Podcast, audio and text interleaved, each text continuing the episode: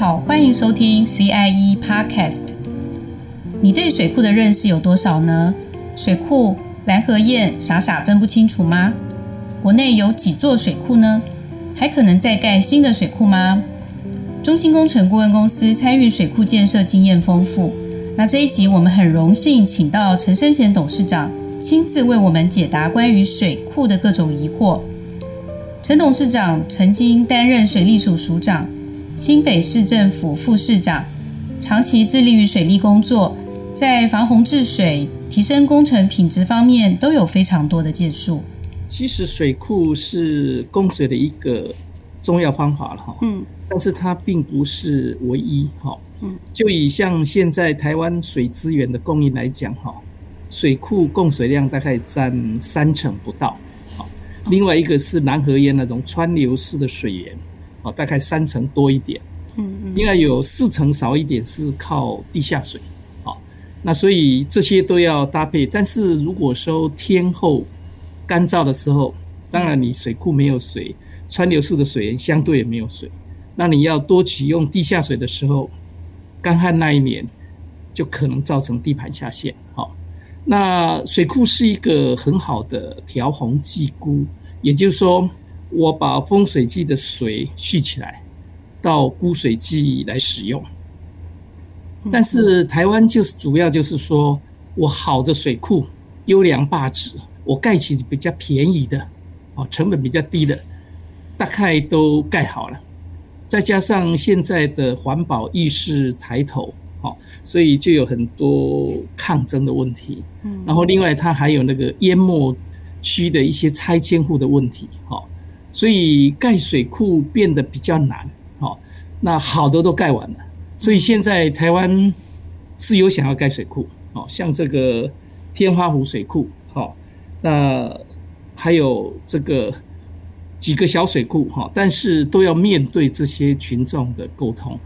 盖水库是个好方法哦，那不是说不盖，可以盖我们就盖。但是当然，我们还有其他的方法，比如说把既有的水库加高哦，就像我们现在新山水库加高过，哦，曾文水库也加高过，尤其是曾文水库哈，在那个九十八年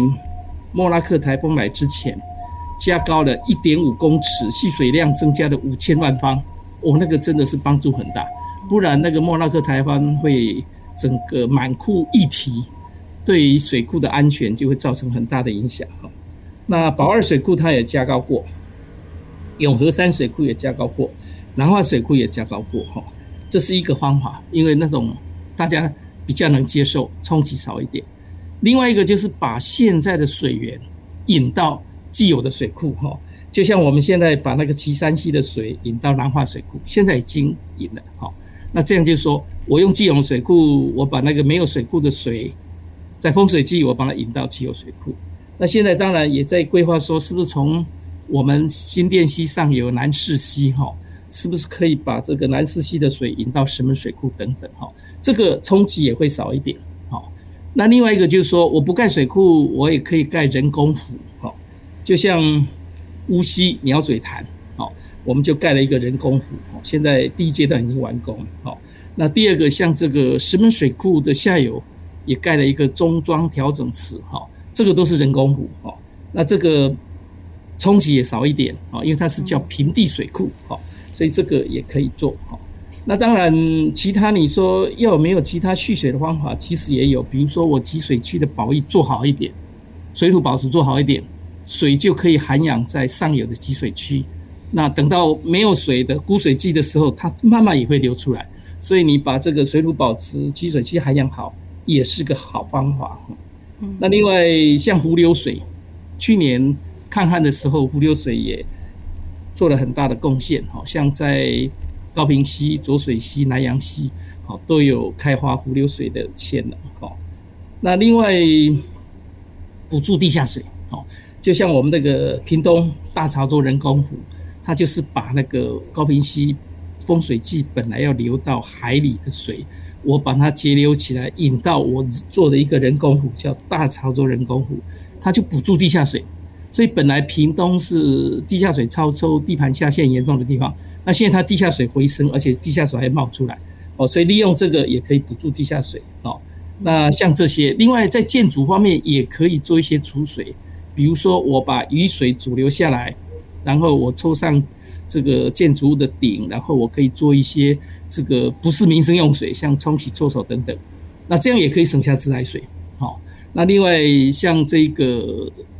动物园，我们也做雨铺满，好，那也可以节省很多的水。好像这些雨水主流等等，其实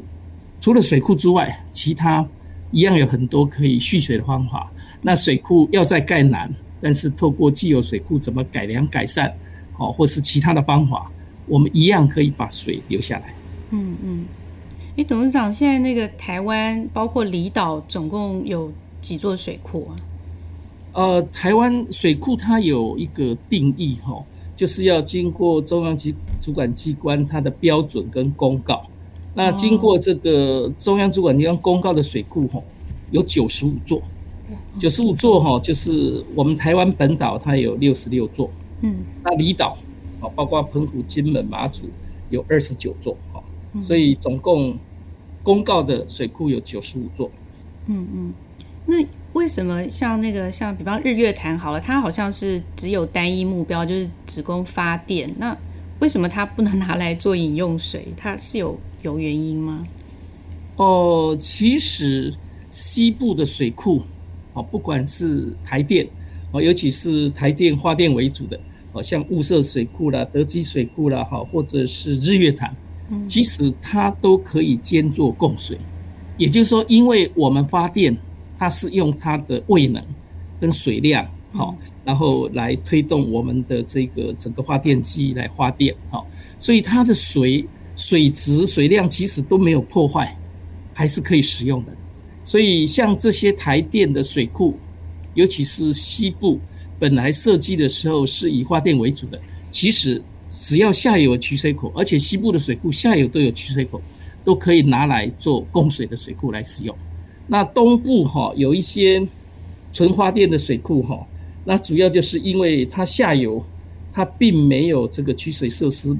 不需要就对了，好像东部有一个南溪坝、龙溪坝、木瓜坝、水帘坝等等，它下游就没有取水设施，所以这一种东部它很短，所以那个就可以讲成说单独为发电而做的水库。但是大部分的水库因为发电不影不影响水质水量，所以都可以再拿来做水资源供应。因为台湾的水力发电哈。因为过去都是成本效益考量，所以水力发电只要是靠它的水头、位差还有水量，所以你大型的水库哈，那就比较有那个成本效益。所以大型水库哈，不管石门、曾文，我们就有做这个水力发电哈，就很多。但是现在整个面对气候变迁哈，水力发电变成它是个绿能。而且它将来可以交换碳权、碳交易哈，而且现在那种小型水力发电机组的效率也在提升，好，所以现在小型水力发电就也是一个重点，好，那所以像台湾的很多水库，小型水力发电南河堰都在用，哈，像基吉南河堰那个小水力了，哈，还有李一潭哈那个景山小水力发电，哈，虎山水库也在做小水力发电，甚至于连那个过去水利会，哈。然后整个灌溉渠道，如果它这个水流速大概每秒有大概一公尺，呃，一点五到两公尺的哈，每秒流速，那宽度够哦，也可以做小型水力发电。所以这一块台湾可以多加强做小型水力发电，好，然后把既有的水库改造，或者是把现在有的这些川流式的水源灌溉渠道都增加水力发电。然后可以补足我们绿能哈，那也不无小补了哈。然后将来这个也是可以再努力的一个空间啊。尤其东部很多水力发电，目前我们也做很多哈。就像因为东部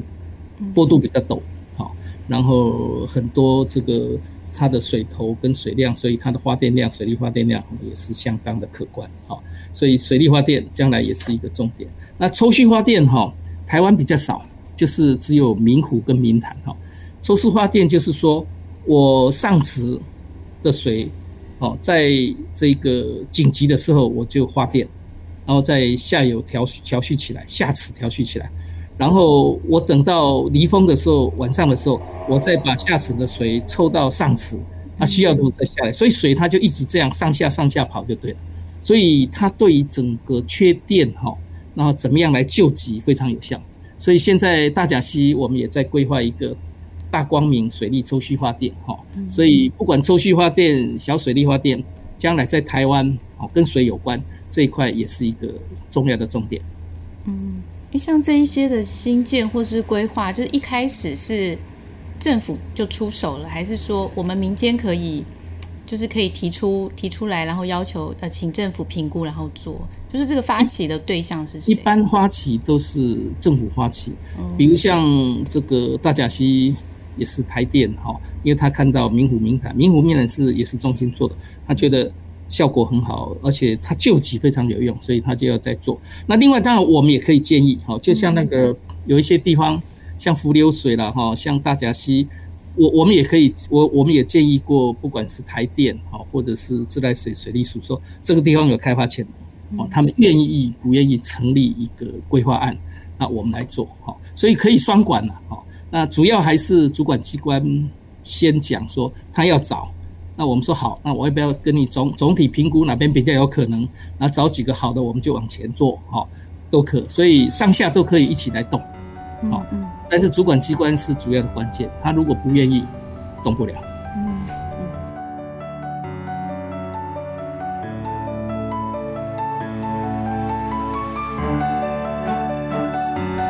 水库是有寿命的，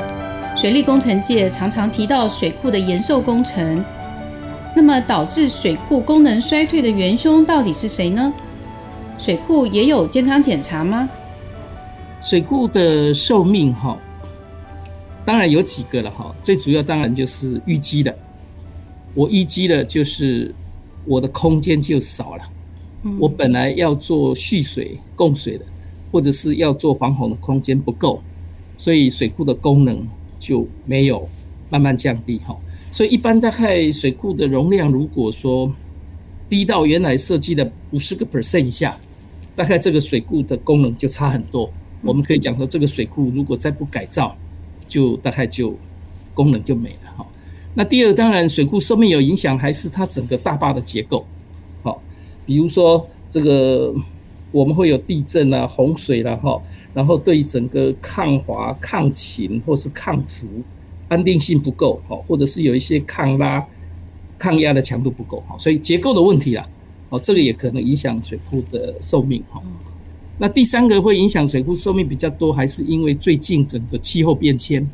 所以很多的大豪雨，哈。那过去我设计的时候，其实水库设计，吼，它那个最大洪水量 （PMF），我们叫 PMF，都是设计到一千年，所以其实水库理论上。它是可以用到一百年、两百年是没有问题的。好，那现在但是因为气候的变迁，所以我原来设计的最大排洪量就可能比我设计的要来的多。哦，因为气候的变迁。那像我们台湾主要是这个土石坝，所以如果是说我的排洪量超过我设计的排洪量的时候，那它就 overflow，哦，就 over 溢流，溢流就会把土石坝就冲回。那就造成很严重，就会溃坝，溃坝就很严重的一个伤害。嗯，所以台湾水库的寿命要讲，我看有三个，一个就是淤积造成功能上升，第二个就是结构哦产生的问题哦不安全了，那第三个就是超过，就是它的排洪量不够，哦，然后这个发生的可能发生的排洪会超过我们设计的，那就可能会溃坝。哦，所以一般设这个水库的寿命是用这三个。我们来做评估。嗯，那董事长能不能延续这个，就是呃，举一些例子，像是呃石门水库或曾文水库，就是我们现在可以从哪一哪一个方面去做延寿，或者是有一些更新改善的技术？那个一般来讲，像淤积，其实台湾的水库哈，最讨厌就是我们当初设计大概都是跟美国合作，就是美国的垦务局。嗯，哦，来跟我们合作来设计水库，好，然后我们从经从中获取经验以后，我们就自己来设计。但是美国的水库哈，它并没有淤沙问题。好，所以它那个容量是一直保持。但是台湾不一样，台湾是地质是年轻又脆弱，再加上我们波陡流急，所以很容易就上游的这个沙子就下来，所以台湾水库的淤积就非常严重。好，所以这个是也是台湾大陆也特有这样的一个问题。那水库当然淤积，我们怎么处理就影响水库寿命。所以第一个当然最简单，就是从路上，哦，就是它枯水季的时候，上面是干的吧，我就路上这样开挖，然后载着再走，好，那这样当然有效，我不用在水里抽。挖是便宜，可是有时候你那个运出来的道路就会跟人家抢道路。就会造成交通拥挤，就像我们大甲溪，如果那个疏浚的时候，然后那个砂石就是要走到台八线，然后台八线又是观光的道路，就造成拥挤还有交通的危险。好，所以路上开挖。第二个就是抽泥，也就是说我抽泥，然后再把它运出去。好，那抽泥当然更贵，啊因为我用抽的抽泥，但是你抽泥一定要做，因为有一些水库的水门旁边。如果被泥沙淤积住了，那个水门的启开启跟关闭出问题，那这个水库就是又放不了水。如果开了水又停不住，这水库也完蛋。所以那个抽泥就是针对整个闸门旁边，你一定要抽泥，或是附近的，我们尽量抽泥。好，所以这个也是可以减少它淤积，但是抽泥很贵。好，所以因为路上开挖跟抽泥都有它的极限。所以现在我们就用水力排沙。水力排沙就是我利用水库的水，好，在丰水季的时候、台风来的时候，或是水多的时候，好，然后我把水库已经淤积的沙，我把它带回去、带下去，所以就用水力排沙。所以目前很多水库哈都在做这个水力排沙，好，那。像很多水库，主要也是这几种混合哦。就像我们石门水库是重要水库，曾文水库是重要水库，它就是刚刚提到的，不管路挖、抽泥、水利排沙都在做。不过台湾有一个奇葩，就是翡翠水库。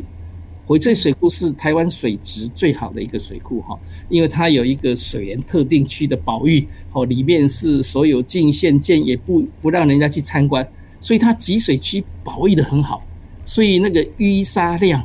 跟我们设计的时候的淤沙量反而是更少，所以我们可以到翡翠水库就没有一些疏浚抽泥或是挖的问题哦，因为它淤沙很少，它水土保持做得非常好，它的水质也是全台湾最好，所以它处理水的费用也是最便宜哈，因为它有一个水源特定区特别管制。那至于其他水库，我刚刚提到的，尤其是越南部。它的地质越差，所以越容易淤积，所以它就是不管是路挖哦，或者是抽泥，或是水力排沙，尤其目前哦都在做水力排沙哈。那像我们的这个很多水库都已经在做哈。那另外一个就是这个影响水库寿命，刚刚提到的就是结构，像台湾的主要水库大概都是土石坝，土石坝哈，你时间越久的时候，它那个越越。越稳定，反而是越稳定哈，因为它时间增加，它呈现压密就会越稳定，所以台湾的土石坝就没有老化的问题哈。但是土石坝表面那一层的抛石有时候会剥落哈，如果有必要，就是剥落的部分，我们必须要把它补补上去，培厚哦，或是更换一下。哦，那另外台湾的坝就是有混凝土坝，主要就是混凝土重力坝或者是拱坝。那种混凝土的消耗就是磨损，其实我们也测过哈，也都微乎其微哈，所以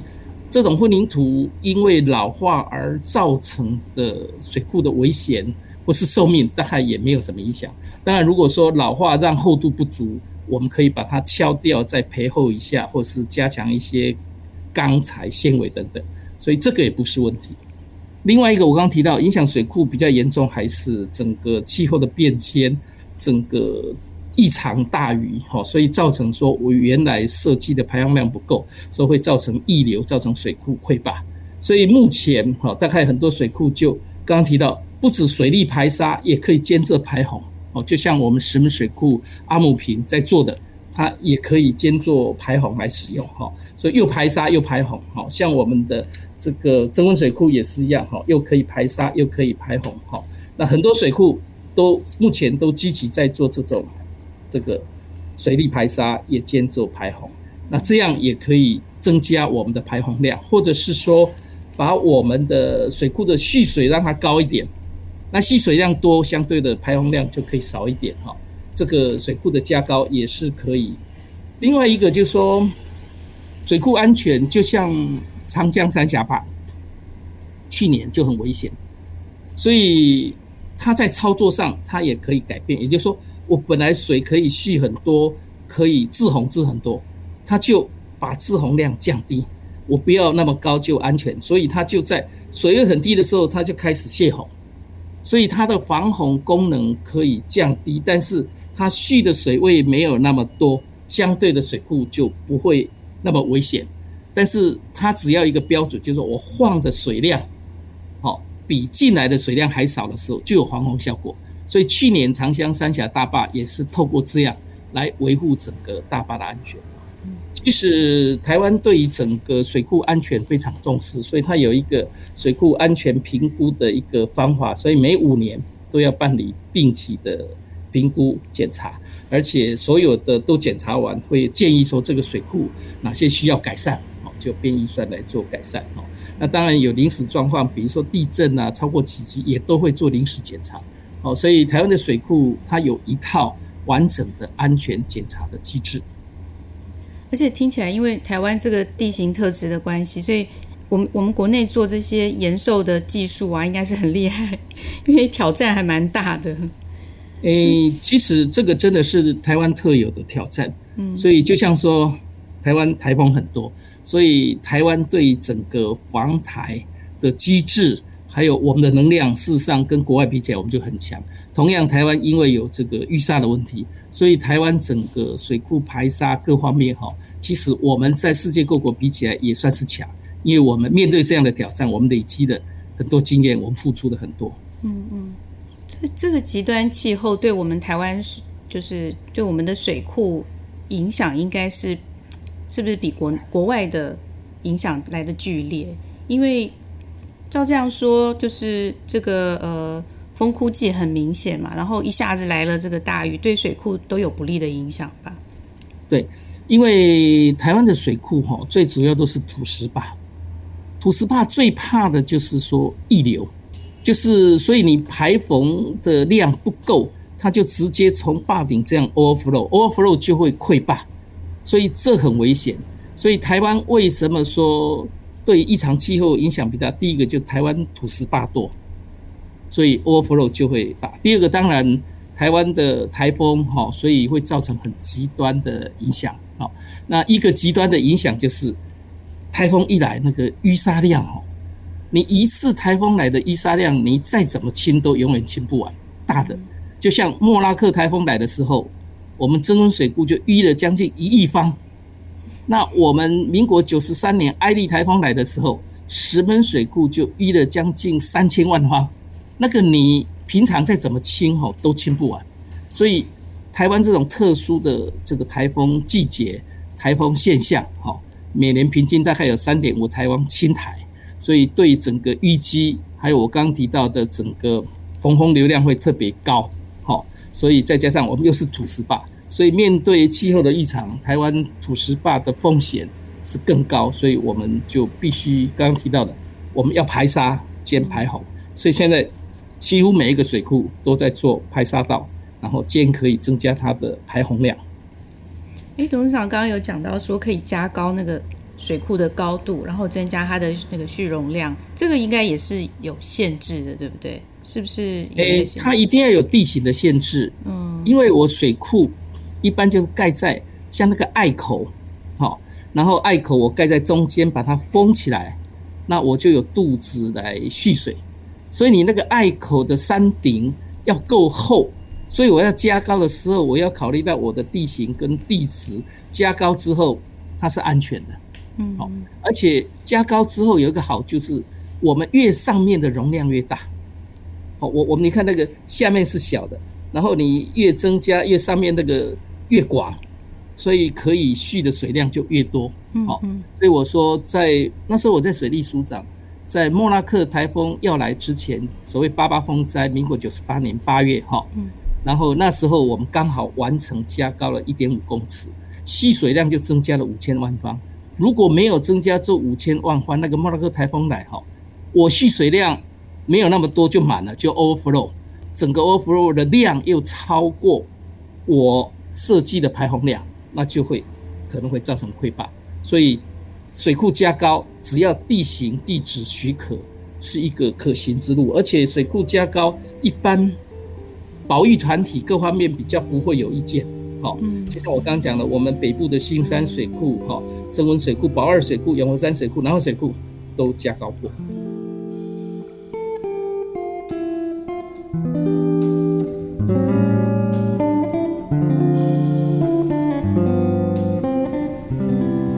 曾经看过媒体把议题当成是自然的奇观来看待，这个看在水利工程师的眼里，是否会觉得触目惊心呢？听了今天这一集，陈董事长对于各类型水库的运作和功能，还有水库如何延寿与保养，做了深入浅出的介绍，希望我们能够对水库有更多正确的认识。今天的节目就到这里。